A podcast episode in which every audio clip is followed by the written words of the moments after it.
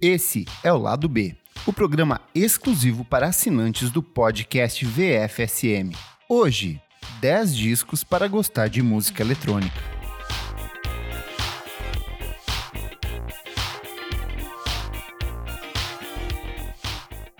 A cada nova edição, 10 dicas incríveis de materiais relacionados ao mundo da música.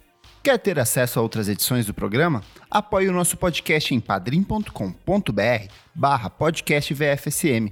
Lá você tem acesso ao nosso grupo fechado no Facebook e outros benefícios incríveis. Como começar a ouvir música eletrônica? Essa é uma pergunta que eu ouço bastante sempre que alguém pede por algum tipo de recomendação. A minha resposta é sempre a mesma. Que tipo de música eletrônica você quer ouvir?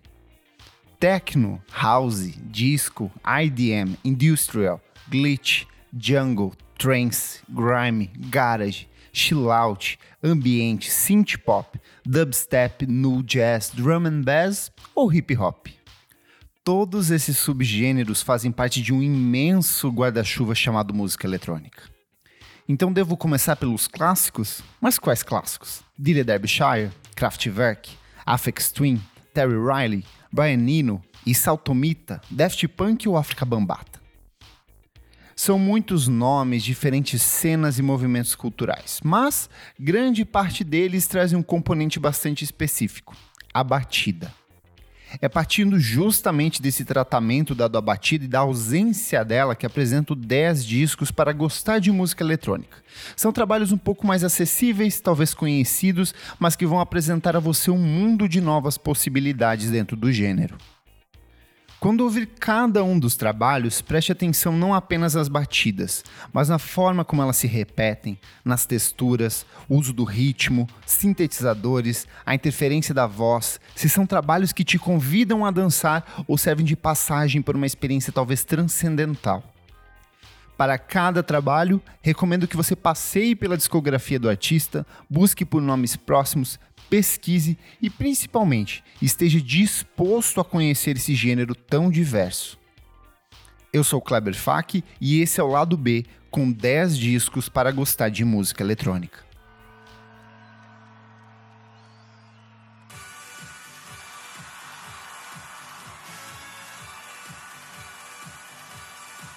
Dez Daft Punk Discovery 2000.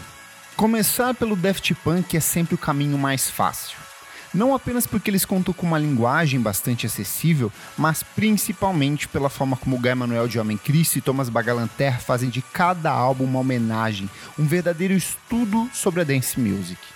Segundo o álbum de estúdio da dupla francesa, Discovery vai da house a disco, do R&B ao funk uma criativa colagem de ideias todo o conceito do álbum, que levou dois anos até ser finalizado, se concentra nas memórias dos produtores, que cresceram nos anos 70 e 80 e decidiram revisitar parte dessa sonoridade de forma atualizada. No repertório, clássicos como a introdutória One More Time, música que inspirou toda uma sequência de faixas nas últimas décadas, além de preciosidades como Aerodynamic, Digital Love, Something About Us, Crescent Dolls e Harder, Better, Faster, Stronger, música posteriormente sampleada por Kanye West. Até a faixa de encerramento do disco, Too Long, é um verdadeiro acerto. Se gostar do álbum, volte para o disco anterior, Homework, de 1997, outro importante estudo da dupla sobre esses diferentes aspectos que marcam a produção eletrônica que vai dos anos 70 até a década de 1990. Aproveite também para mergulhar no trabalho de outros nomes que surgiram no mesmo período, como Bassman Jacks e principalmente o The Chemical Brothers.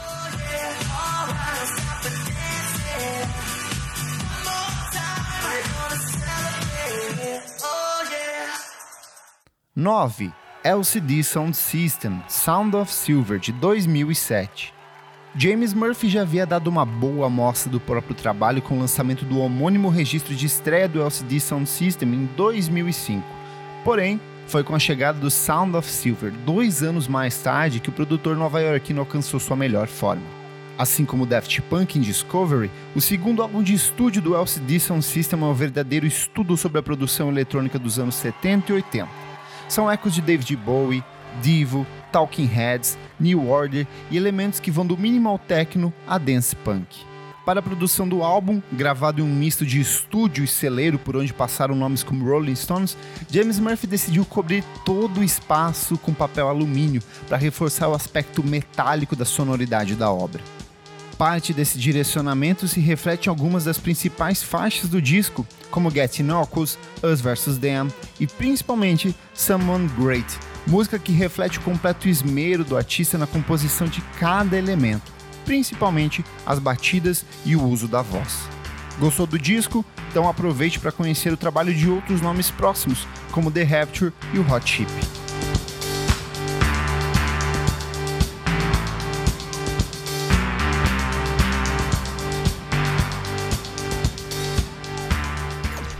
Oito. Caribou Swim 2010 o Dennis Nate é um desses casos curiosos de produtores em que cada novo trabalho de estúdio aponta para uma direção completamente diferente. Foi assim no começo dos anos 2000, quando ainda se apresentava como Manitoba e lançou os experimentais Start Breaking My Heart e Up in Flames, ou mesmo no paralelo Daphne.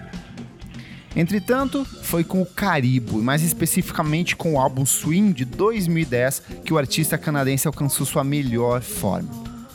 Do momento em que tem início em Odessa, passando por músicas como Sun, Live House, Jamília, cada composição do disco transporta o ouvinte para um território completamente distinto, novo. Um misto de deep house, neopsicodelia e até elementos de música pop. Se gostar do trabalho, aproveite para ouvir outros nomes próximos, como Floating Points, Gold Panda, Bíbio, além, claro, de resgatar outros discos produzidos pelo próprio Caribe.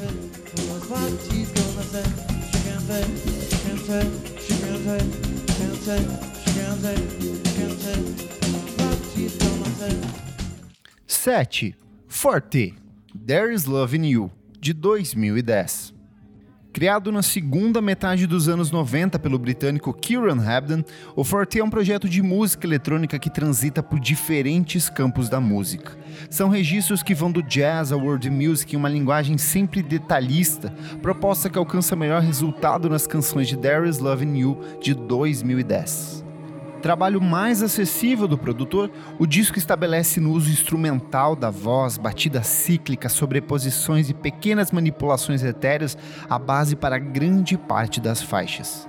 Exemplo disso está em Love Cry. São pouco mais de nove minutos em que Hebden convida o ouvinte a mergulhar em uma viagem psicodélica que passa pelo uso destacado dos sintetizadores, batidas deliciosamente dançantes e pequenos improvisos que tornam a experiência do ouvinte sempre incerta.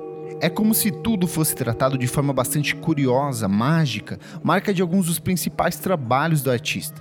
Caso se interesse, aproveite para ouvir os outros álbuns do produtor, como Pink, de 2012, New Energy, de 2017 e o clássico Rounds, de 2003.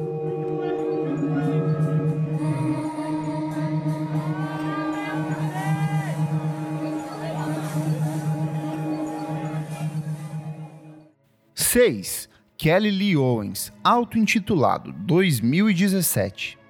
De todos os trabalhos da lista, esse talvez seja o mais recente e um dos mais interessantes para se começar a ouvir música eletrônica. Primeiro, porque ele traz uma visão feminina do processo de composição.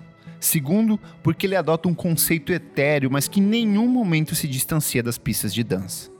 Estreia da cantora, compositora e produtora britânica Kelly Lee Owens, o trabalho marca o surgimento de uma sequência de obras que vão do ambiente techno ao pop etéreo de forma sempre sofisticada, marca de algumas das principais faixas do disco, como Lucid, CBM e Psy. É como caminhar em um labirinto de sons e melodias atmosféricas em que cada curva do disco se revela como uma verdadeira surpresa. Uma vez que você mergulhar nas canções da Kelly Lee Owens, aproveite para explorar o trabalho de outros artistas próximos a ela, principalmente John Hopkins, Laurel Halo e o Octa Octa.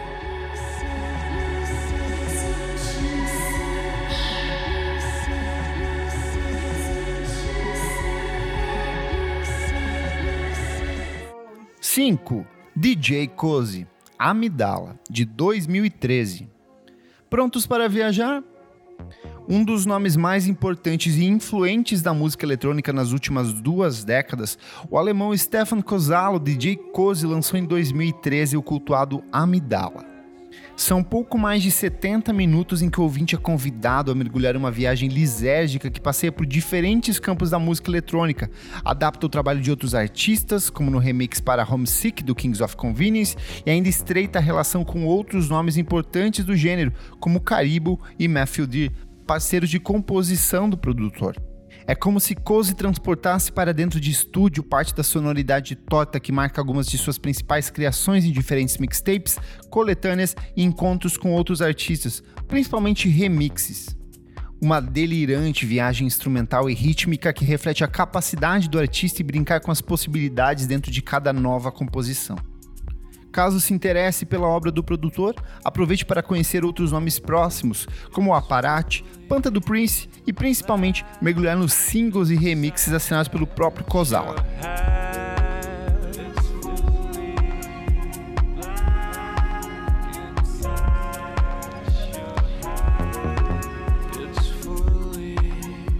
Quatro, Aphex Twin, Richard D. James álbum de 1996. Ouvir os trabalhos do Richard D. James, o FX Twin, nem sempre é uma tarefa fácil. Alguns preferem começar pela fase atmosférica, logo no início da carreira. Já outros preferem mergulhar de cabeça no experimentalismo de músicas como Idle Liquor, Ventoin e toda a série de obras apresentadas na segunda metade da década de 90. Na dúvida, comece pelo curioso Richard D. James, álbum de 1996 ponto de equilíbrio entre o que há de mais acolhedor e provocativo na obra do artista irlandês, o trabalho nasce como um exercício de estilo onde cada composição reflete um aspecto diferente da obra do produtor. De um lado, a complexidade de faixas como Peak e Carn Marf. No outro, a leveza de músicas como Fingerbird e Girl Boy Song, essa última uma das composições mais acessíveis já lançadas pelo produtor. Instantes em que Aphex Twin estabelece uma série de conceitos posteriormente incorporados por diferentes nomes do gênero, principalmente aqueles voltados a IDM, a Intelligent Dance Music. Gostou do disco e das experimentações do artista? Então aproveite para conhecer o trabalho de Outcare, Scare Pusher, Music e outros nomes próximos que adotam uma linguagem bastante similar.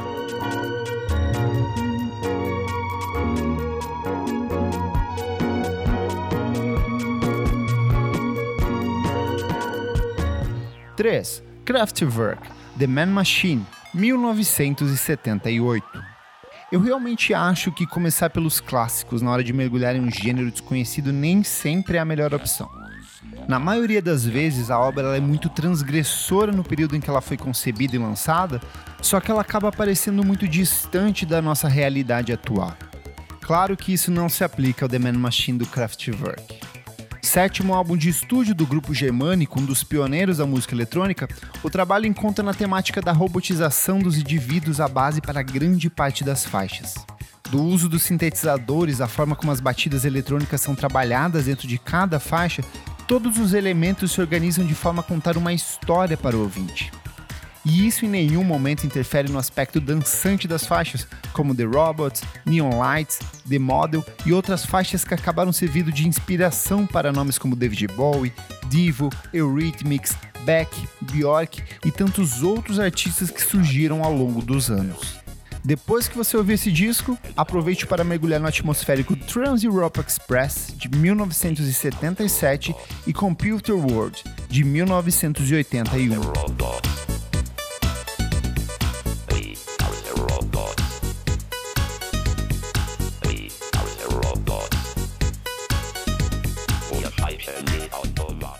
2. Burial Untrue, de 2007. A gente já passou pela French House do Daft Punk, foi pro techno quase matemático do FX Twin, passou pela dance punk do SD Sound System e até pelo synth pop do Kraftwerk. Agora é hora de explorar um gênero que é muito característico da produção britânica entre o final da década de 1990 e grande parte dos anos 2000, o garage. A batida é o 4x4 bastante tradicional, só que mais acelerado. Em média, as faixas ficam entre 135 e 145 BPM, bem diferente da house que vai de 115 a 130 ou do próprio techno que costuma variar entre 120 e 140 BPM. No espaço entre essas batidas normalmente secas, bem destacadas, o uso complementar de reverberações sujas, a linha de baixo pontual e até vozes picotadas, proposta que marca um dos principais trabalhos do estilo, Untrue, do Burial. Concebido de forma totalmente caseira a partir do recorte de trechos de jogos de videogame como Metal Gear Solid, além de vozes extraídas de grandes exemplares do R&B, o trabalho nasce como uma experiência sobre isolamento vivido pelo próprio realizador do álbum, o produtor William Bevan. São faixas sempre meticulosas, como Arcane, Ghost Hardware e a própria faixa título do disco, além de outras criações que acabaram influenciando o trabalho de nomes como Disclosure, Substractor e KDB. Um disco perfeito para você ouvir em dias chuvosos, solitários e sombrios.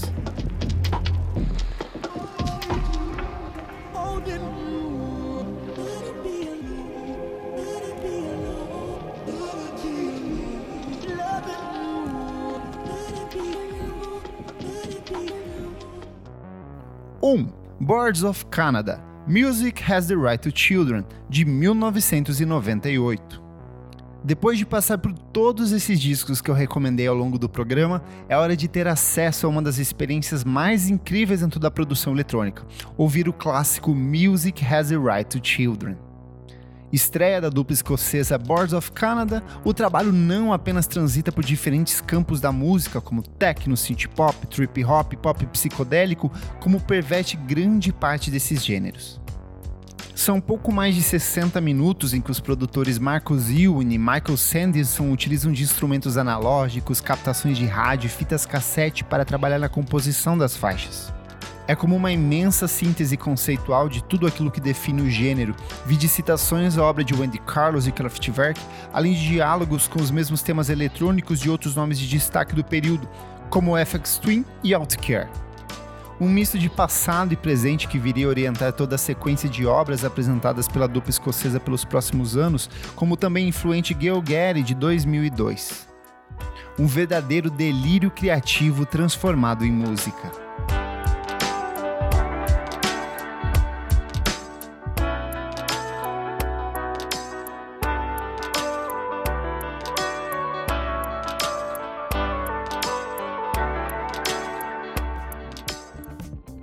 Esse foi o lado B, o programa exclusivo para assinantes do podcast Vamos Falar sobre Música. Sentiu falta de algum disco? Tem algum álbum que influenciou o seu jeito de ouvir música eletrônica? Vem conversar com a gente lá no nosso grupo fechado para assinantes no Facebook. A edição deste programa é de Nick Silva. Roteiro e apresentação de Kleber Fak. Para ouvir outras edições do nosso podcast, acesse vamosfalarsobremusica.com.br.